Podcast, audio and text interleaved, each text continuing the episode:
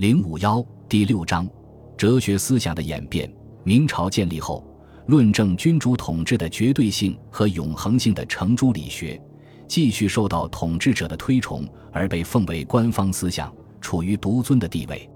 明中前期，一批很有影响的学者，他们崇尚程朱理学，著书立说，形成风气。然因各自的体认不同，出现了改造程朱理学的思想倾向。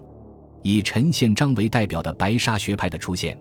不仅成为明代程朱理学向阳明心学转换的过渡环节，而且体现着转换过程中心价值取向的某些萌芽，具有异于宋明正统理学的特点。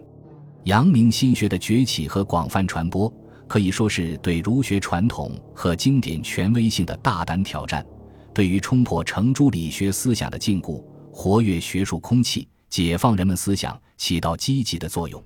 心学的流行，一方面使明代中后期的学术思想趋于纷杂，同时也出现了空疏之弊。